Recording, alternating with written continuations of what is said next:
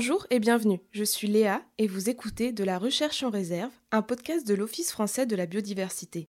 Ce podcast vous propose de découvrir l'intérêt des recherches menées par l'OFB sur les réserves dont il est le gestionnaire unique ou le co-gestionnaire pour contribuer à la préservation de la biodiversité.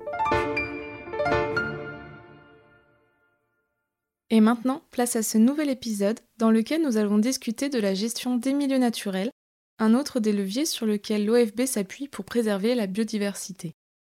La gestion des espèces et des milieux naturels s'intègre dans un contexte social où les besoins de conservation augmentent simultanément aux nécessités de production, le tout avec des changements climatiques globaux. Il est donc nécessaire de s'assurer de la pertinence de ces mesures avant de les généraliser à l'échelle nationale, et pour cela, l'OFB peut s'appuyer sur ses équipes de la direction de la recherche et de l'appui scientifique. Pour aborder ce sujet, nous recevrons deux invités. Tout d'abord Sonia Saïd, avec laquelle nous parlerons des études autour de l'équilibre forêt-gibier menées dans la réserve nationale de chasse et de faune sauvage de la Petite Pierre dans le Bas-Rhin. Les populations d'ongulés sauvages ont fortement augmenté ces dernières décennies sur le territoire national, et ce pour le plus grand plaisir de nombreux photographes, écotouristes et naturalistes. Cependant, cette abondance a un impact en termes de dégâts agricoles et forestiers, mais entraîne aussi des collisions sur les réseaux ferroviaires et routiers et la propagation de certaines maladies comme la maladie de Lyme. Il est donc essentiel de s'intéresser à ces ongulés et notamment aux mesures pouvant être mises en place pour éviter ces conflits. La RNCFS de la Petite Pierre est un terrain d'étude et d'expérimentation, c'est-à-dire que l'on peut, en collaboration avec l'Office national des forêts, faire fluctuer certains paramètres pour en évaluer l'impact sur le milieu. Dans la RNCFS de la Petite Pierre, on peut par exemple y modifier la densité en serre et observer les effets sur le milieu forestier. C'est donc un véritable laboratoire à ciel ouvert au sein même de la nature qui permet de tester des hypothèses. Nous recevrons ensuite Emmanuel Joyeux, avec qui nous discuterons de la gestion des zones humides. L'importance des zones humides n'est plus à démontrer. Ce sont de véritables réservoirs de biodiversité et l'OFB co-gère plusieurs réserves d'habitat de ce type. Avec Emmanuel Joyeux, nous échangerons au sujet des mesures de gestion spécifiques à ces milieux, et notamment celles mises en place au niveau de la réserve de chasse et de faune sauvage de Chanteloup et des réserves naturelles nationales de la baie de l'Aiguillon. Ces réserves jouent un rôle clé pour les oiseaux d'eau et les oiseaux migrateurs, mais pas seulement et nous verrons que les mesures qui permettraient de favoriser certaines espèces ne sont pas forcément favorables à d'autres. Il est alors essentiel de toujours veiller à tendre vers un équilibre. D'une manière générale, la recherche de l'équilibre d'un habitat dépend de plusieurs facteurs. Tout d'abord, elle dépend des connaissances en matière d'écologie des espèces, mais aussi d'une compréhension des interactions au sein de l'écosystème cible. Ensuite, cette recherche demande que des outils de diagnostic soient mis à disposition des différents gestionnaires et enfin que ces gestionnaires aient la capacité de décider et de mener des actions conjointes en cohérence avec leurs objectifs de gestion respectifs. C'est donc un processus complexe et qui repose à la base sur des connaissances scientifiques solides. Nous allons maintenant accueillir Sonia Saïd. Bonjour Sonia Saïd. Bonjour Léa. Sonia Saïd, vous travaillez à l'OFB depuis 18 ans et vous êtes aujourd'hui adjointe au directeur d'unité Flore et Végétation et chargée de recherche spécialiste des interactions de la faune et de la flore. Pouvez-vous nous expliquer comment et pourquoi a été créée la Réserve nationale de chasse et de faune sauvage de la Petite Pierre? La RNCFS de la Petite Pierre a été créée en 1952 dans l'objectif de restaurer des populations de cerfs à l'échelle nationale. En effet, la protection de la population de cerfs présente sur le site de la Petite Pierre devait permettre la colonisation progressive euh, des Vosges du Nord où l'espèce était rare, mais aussi de l'exportation des animaux pour recoloniser d'autres forêts françaises, comme ça a pu être fait avec euh, Chambord. Ainsi, euh, il y a 800 cerfs qui ont été exportés entre 1956 et 1972, et en 1972, les exportations se sont stoppées suite à la diminution des, des demandes. Puis à partir du, de 1985, les objectifs de la RNCFS, en accord évidemment avec l'ONF, ont changé et la RNCFS est devenue progressivement un site d'étude de référence sur la gestion des grands ongulés sauvages de plaine, avec pour objectif de mettre en place un modèle de gestion globale de l'écosystème forestier. Et alors finalement, qu'est-ce que l'équilibre forêt-gibier Alors l'équilibre forêt-gibier cherche à concilier deux choses la présence d'une faune sauvage saine et abondante et la pérennité et la rentabilité de la production sylvicole. Cet équilibre euh, va dépendre d'un réseau d'interactions qui varie dans l'espace et le temps. Elle varie principalement en fonction de la densité des espèces en présence euh, donc animale et végétale, du climat, la température, l'humidité, les précipitations, de la disponibilité en ressources qui va être la lumière, l'eau et les nutriments, et du type de sol. Ainsi, il n'y a pas un, mais des équilibres forêt-gibier qui sont fortement contexte-dépendants et dynamiques. En effet, il est difficile de définir un point d'équilibre car celui-ci peut varier d'un contexte à l'autre, notamment au regard des enjeux présents sur le territoire considéré. Il est donc important, c'est vraiment très important, j'insiste, de contextualiser les choses avant de travailler dessus. Mais dans tous les cas, la notion d'équilibre sylvocinégetique suppose bien que les deux compartiments, la forêt d'un côté, la grande faune de l'autre, soient dans un état fonctionnel. En d'autres termes, la forêt doit pouvoir se renouveler naturellement et sans protection, pas forcément sans dégâts, mais ces dégâts ne doivent pas perturber cette capacité de renouvellement. Il en va de la gestion durable de la forêt, il y a une marge d'ajustement sur la cinétique de ce renouvellement pour permettre à des populations animales d'y vivre en bonne santé, c'est là le point on doit contextualiser pour quantifier les objectifs et définir le point d'équilibre. Et alors, dans la RNCFS de la Petite Pierre, vous n'étudiez que les cerfs alors, dans la RNCFS de la Petite Pierre, on parle effectivement, j'ai parlé du, cerf, mais on travaille aussi bien sur le cerf et le chevreuil, et un peu sur le sanglier, mais euh, on travaille sur les deux espèces qui sont en, en sympatrie. Lorsque plusieurs espèces sont en sympatrie, ce qui est le cas de la RNCFS de la Petite Pierre, elles vont interagir les unes avec les autres. En effet, un individu d'une espèce A, par exemple le cerf, peut influencer la croissance, la morphologie et l'utilisation de l'espace ou encore la reproduction de l'espèce B, par exemple le chevreuil, en changeant son environnement. Cette modification peut avoir un effet positif, c'est-à-dire à favoriser le développement de l'individu B, on appellera ça la facilitation, ou un effet négatif en diminuant les performances de l'individu B, ce qu'on appellera la compétition. Ah oui, et je crois que vous avez d'ailleurs publié un article dans la revue Ecoloria en 2010 à ce sujet. Alors, entre le cerf et le chevreuil, c'est de la facilitation ou de la compétition? Alors les interactions entre, entre espèces sympatriques sont complexes et dépendent de contraintes intrinsèques, donc la densité dépendance, les stratégies, mais aussi environnementales, donc le climat, la disponibilité en ressources alimentaires, en refuge, mais aussi anthropiques, par exemple la chasse, les modifications de l'habitat. Donc dans la RNCFS de la Petite Pierre, nous avons la chance d'avoir un territoire avec des suivis à long terme, ce qui nous a permis de montrer que lorsque la densité de cerfs est élevée, on observe un effet compétitif des cerfs sur les jeunes chevreuils. En effet, les, chevrillards nés à la RNCFS, après la diminution de densité de cerfs de 1984, étaient en moyenne plus lourds de 1,8 kg pour les mâles et de 1,3 kg pour les femelles que les chevrillards nés avant la diminution de la population de cerfs. En revanche, le fait que les cerfs et les chevreuils consomment les mêmes espèces ne suffit pas à montrer qu'il y a compétition entre cerfs et chevreuils. En effet, il semblerait que les deux espèces n'aient pas les mêmes patrons d'activité, ainsi l'existence d'une réelle compétition entre cerfs et chevreuils reste à mettre en évidence au sein de la RNCFS de la Petite Pierre. Et nous avons vu en introduction que cette recherche d'équilibre reposait sur des connaissances scientifiques solides, vous avez notamment testé l'effet des ongulés et de certaines mesures de protection sur la RNCFS de la petite pierre. Ces essais ont notamment fait l'objet d'un article publié dans la revue Forest Ecology and Management en 2021. Pouvez-vous nous expliquer comment vous pouvez mettre en évidence qu'une mesure est efficace ou non? Alors il y a différentes méthodes euh, pour étudier ça. Donc on met en place différents types de protocoles avec des protections de plans de, de tout type mais aussi euh, de la mise en enclos, ce qu'on appelle les enclos exclos, donc mise en protection. Donc dans le cadre de cette étude, euh, nous avons montré qu'il y avait un effet de la mise en protection, mais pas sur la croissance comme nous aurions pu l'imaginer, mais sur la survie des chênes. Bien évidemment, l'abrutissement réduit la croissance des plants, indépendamment de l'ouverture de la canopée, ce qui veut dire que la situation dans la RNCFS de la petite pierre n'est pas aussi catastrophique qu'on aurait pu l'imaginer, et la présence des ongulés va avoir un effet sur la survie euh, du chêne simplement et actuellement.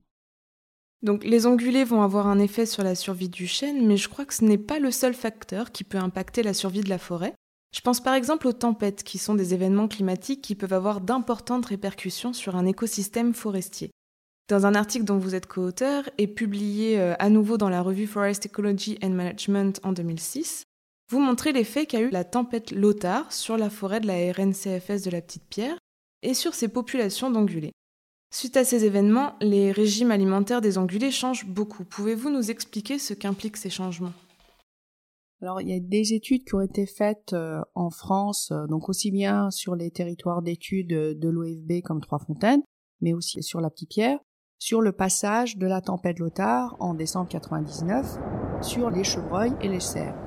Et le passage de cette tempête semble avoir été bénéfique pour le chevreuil et pour le cerf par la création d'ouvertures et donc une augmentation de la disponibilité des ressources alimentaires et des zones de, protection. Protection, donc ce qu'on appelle euh, la ressource euh, refuge.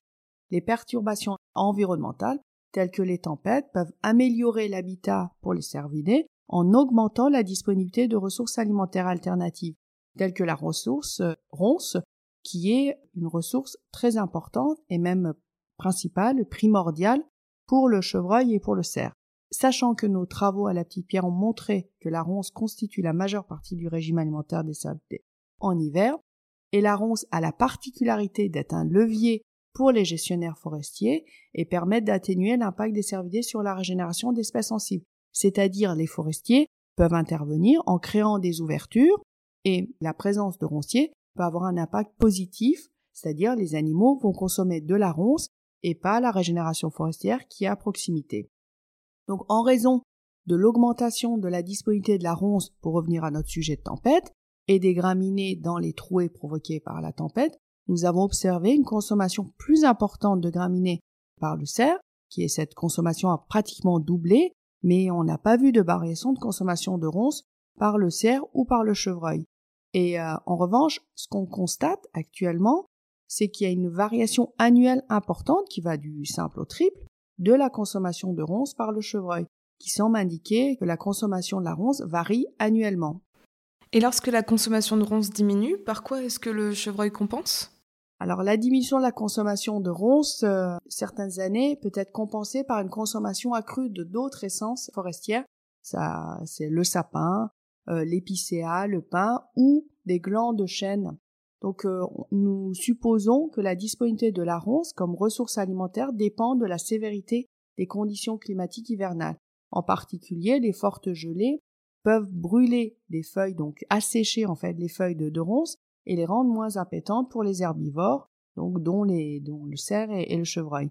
Mais aussi les gels d'hiver qui peuvent avoir un rôle dans l'appétence de la ronce et les cervidés vont les compenser par des essences telles que le sapin, l'épicéa et des fruits forestiers aux grandes dames des forestiers. Et dans notre contexte de changement climatique, ces événements climatiques risquent de se multiplier. Y voyez-vous des risques concernant la gestion des populations d'ongulés en France? Comme vous le dites, en fait, avec le changement climatique, les ouragans ou les tempêtes vont augmenter les ouvertures euh, des milieux, donc on va avoir plus de ronces disponibles, ce qui semble a priori favorable pour les cervidés, mais parallèlement, on va avoir des étés de plus en plus chauds, ce qui va baisser l'appétence de la ronce, comme je vous l'ai dit précédemment, et les cervidés vont consommer plus de bourgeons de hêtre ou de résineux comme le sapin, sauf les années à forte glandée où ils vont consommer plus de glands. Donc euh, les années à forte glandée, on peut observer jusqu'à on a regardé dans le régime alimentaire avec les travaux à la petite pierre, on avait euh, jusqu'à 60% de glands dans les panses des cerfs ou 40% de glands dans les panses de chevreuil, ce qui peut être problématique pour le renouvellement forestier si c'est une glandée partielle, c'est-à-dire si le milieu n'est pas saturé en glands. Il y a également des risques provenant de la santé de la forêt. Si certaines essences telles que l'épicéa disparaît, au scolite, là vous en avez probablement entendu parler, la faune sauvage va se reporter sur d'autres essences et la pression sera forte sur les autres essences forestières. Et pour finir, il y a aussi un sujet qui est d'actualité, sont les incendies répétés qui vont avoir un effet néfaste sur l'écosystème forestier avec la perte d'habitat, la destruction de la ressource alimentaire pour les animaux mais aussi du refuge. Faut pas oublier que la biodiversité terrestre mondiale est concentrée dans les forêts qui abrite plus de 80% de toutes les espèces terrestres d'animaux, de plantes ou d'insectes.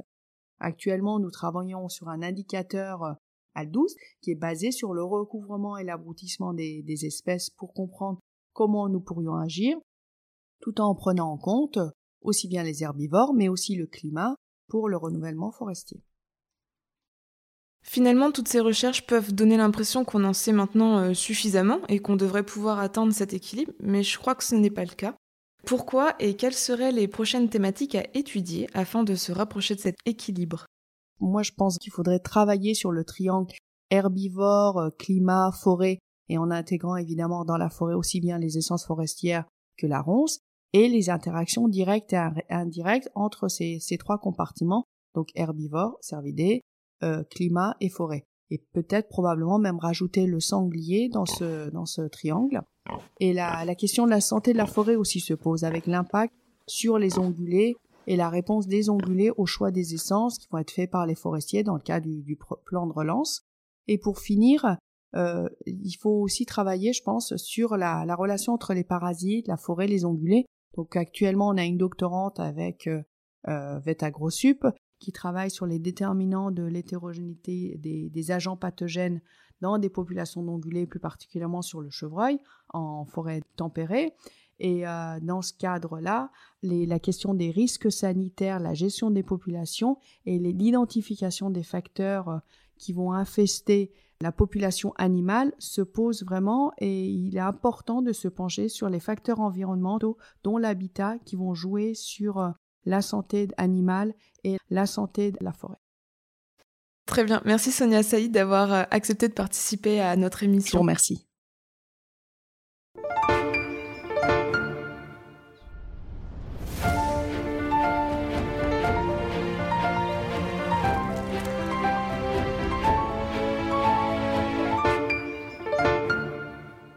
Dans cette deuxième partie d'émission, nous accueillons Emmanuel Joyeux. Bonjour Emmanuel Joyeux. Bonjour. Emmanuel Joyeux, vous êtes chef de projet de l'équipe Limicole et Oiseaux Protégés à l'OFB et vous avez été le conservateur de la réserve naturelle nationale de la baie de l'Aiguillon. En 2015, Jean-François Cornuaille rédige un rapport dans lequel est fait le bilan de la lutte contre les espèces végétales exotiques envahissantes, réalisé sur la réserve de Chanteloup en 2014. Pourquoi faut-il empêcher ces espèces de se développer? La question des espèces exotiques envahissantes revêt euh, en fait euh, plusieurs types de réponses selon que l'on parle d'espèces animales ou végétales. Sur Chanteloup, on peut avoir plusieurs cas. Le premier concerne les espèces animales, notamment bah, le ragondin, qu'on le régule par rapport aux dégâts qu'il peut faire, notamment euh, destruction des berges. On contrôle aussi pour voir s'il n'y a pas le vison d'Amérique qui est dans le secteur par rapport à la concurrence qu'il peut générer vis-à-vis du vison d'Europe, qui n'est pas noté dans le secteur mais, mais une surveillance, une espèce discrète. Et enfin, les grandes questions se posent autour notamment bah, des espèces végétales comme le baccharis ou l'herbe de la pampa, qui ont tendance vraiment à coloniser d'une manière importante l'ensemble des marais, notamment euh, les parties terrestres, ce qui induit une fermeture assez forte du milieu et une concurrence directe avec des espèces beaucoup plus locales.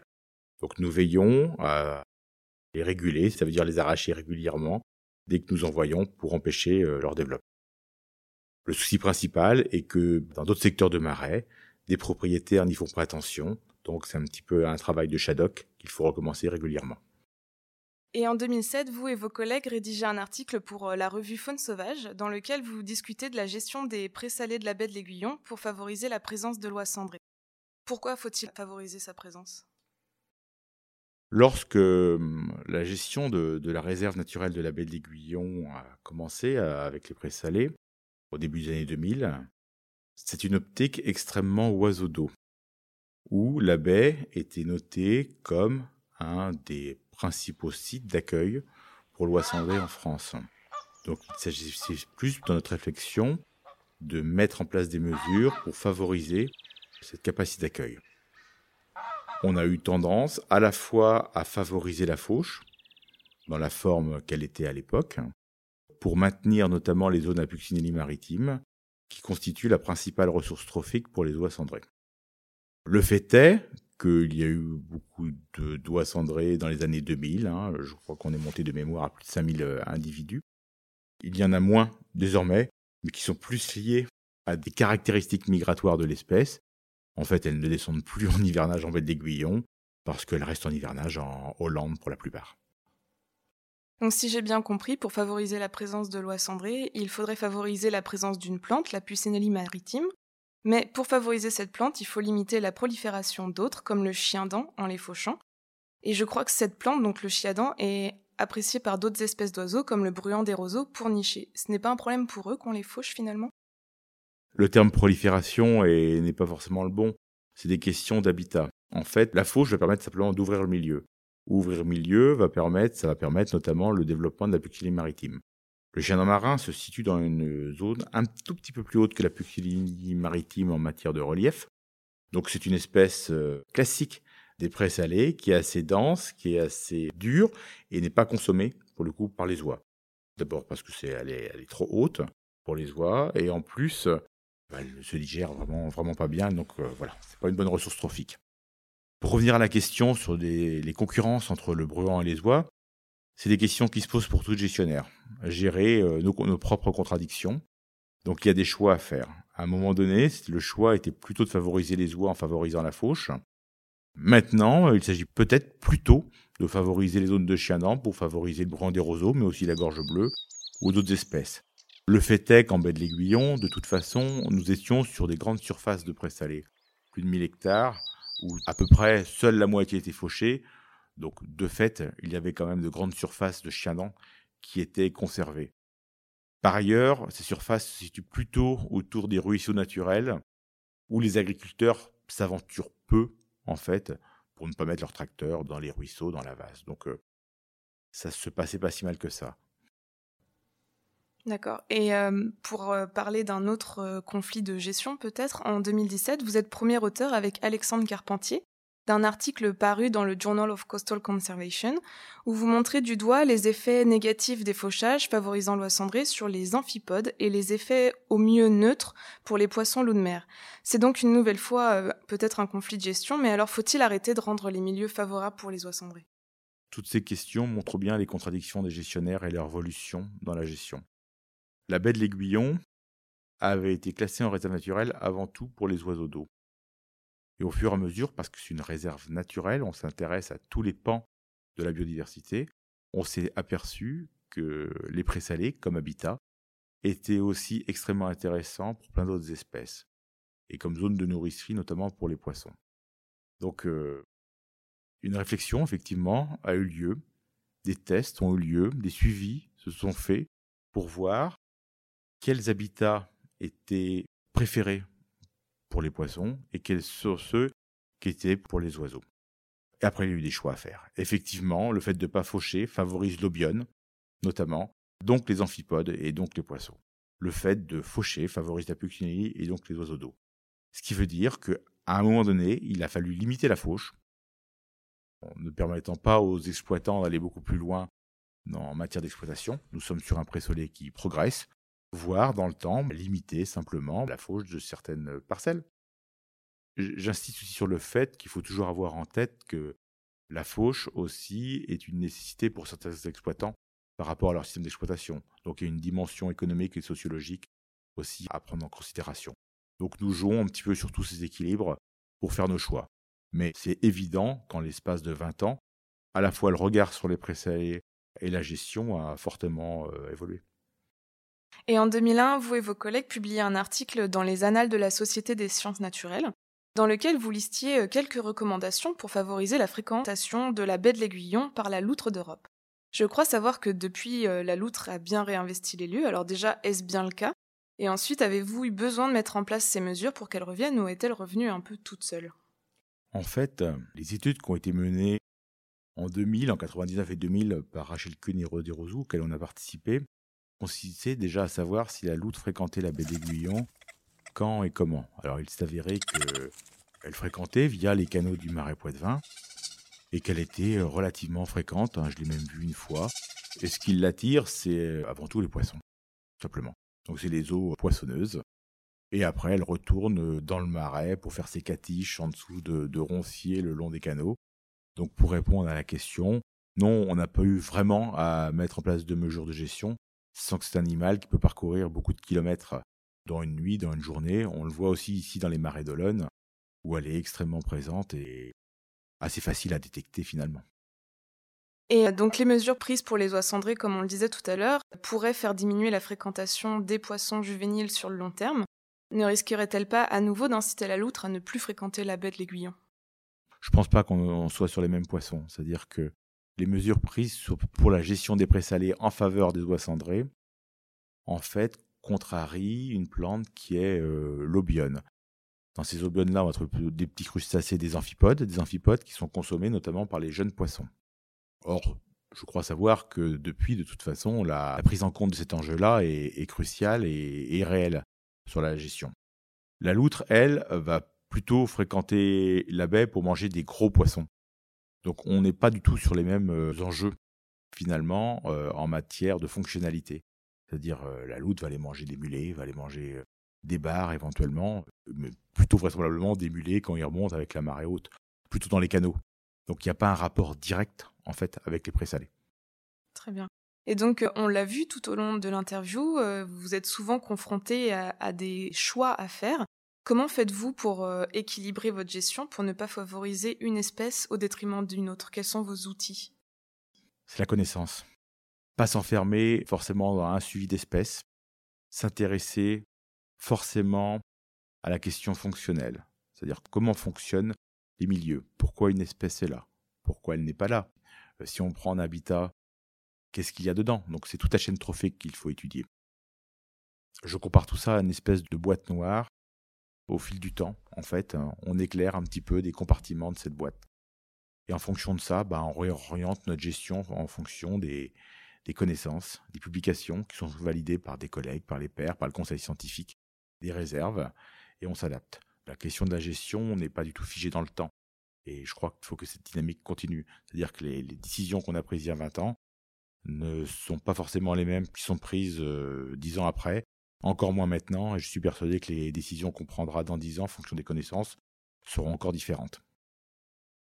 Et tout à l'heure, vous nous parliez aussi euh, d'activités anthropiques qui ont lieu euh, sur la réserve. Par exemple, vous parliez du fauchage pour les agriculteurs. Euh, comment faites-vous pour que ces activités n'aient pas d'impact trop important sur la biodiversité dans les réserves? D'abord en maîtrisant le foncier. Un des atouts de la baie de l'Aiguillon, c'est que la gestion du domaine public maritime a été attribuée à l'Office français de la biodiversité. Donc euh, c'est lui, en tant que propriétaire, qui perçoit une redevance et qui peut faire évaluer le cahier des charges et qui maîtrise en fait les zones d'attribution pour les agriculteurs. C'est le, principal outil qui peut euh, évoluer dans le temps. Donc en fait, il faut vraiment se mettre dans une dynamique à long terme en se disant, bah, dans 10 ans, on va aboutir à tant d'hectares de, zones de fauche. Et au fil bah, des évolutions agricoles des exploitants, certains vont arrêter. La question se pose d'attribuer ou pas cette parcelle à la fauche. Ou au contraire, bah, la retirer pour que le présalé évolue euh, librement. Donc c'est des choix de gestion que le conservateur euh, actuel, Régis Gallet, prend en considération et c'est ses choix en fonction des connaissances. Voilà. Très bien. Eh ben, merci beaucoup, euh, Emmanuel Joyeux, pour euh, votre participation euh, à cette émission. Merci. L'OFB est donc un acteur essentiel dans l'élaboration et la validation des mesures de gestion qui peuvent être mises en place sur le territoire national. L'OFB s'appuie notamment sur de fortes connaissances scientifiques concernant les populations animales et leurs interactions avec leur habitat. Des chercheurs canadiens ont d'ailleurs montré dans une étude publiée dans la revue Journal of Mammalogy en 2017 que sur les 24 études mondiales impliquant un suivi individuel à long terme d'au moins 30% d'une population d'ongulés, 10 avaient eu lieu en France et 6 sur une réserve dont l'OFB est le gestionnaire unique ou le co-gestionnaire, c'est-à-dire un quart des études dans le monde. C'était De la recherche en réserve, un podcast imaginé par l'OFB pour discuter des recherches qu'il mène sur les réserves dont il est le gestionnaire unique ou le co-gestionnaire. Dans le prochain épisode, je vous retrouverai pour discuter des interactions entre la biodiversité et les activités anthropiques. Nous recevrons Michel Genzan pour parler des activités d'agropastoralisme dans les réserves de chasse et de faune sauvage du Massereau et du Migron en Pays de la Loire, puis nous accueillerons Mathieu Garel pour discuter de l'influence du tourisme, de la chasse et du pastoralisme sur les comportements et l'état sanitaire des ongulés de montagne dans les RNCFS du Caroux-Espinouse et des Bauges. Merci de nous avoir écoutés et à bientôt Ce podcast vous était proposé par l'Office français de la biodiversité, un établissement public sous la tutelle du ministère de la Transition écologique et du ministère de l'Agriculture et de l'Alimentation.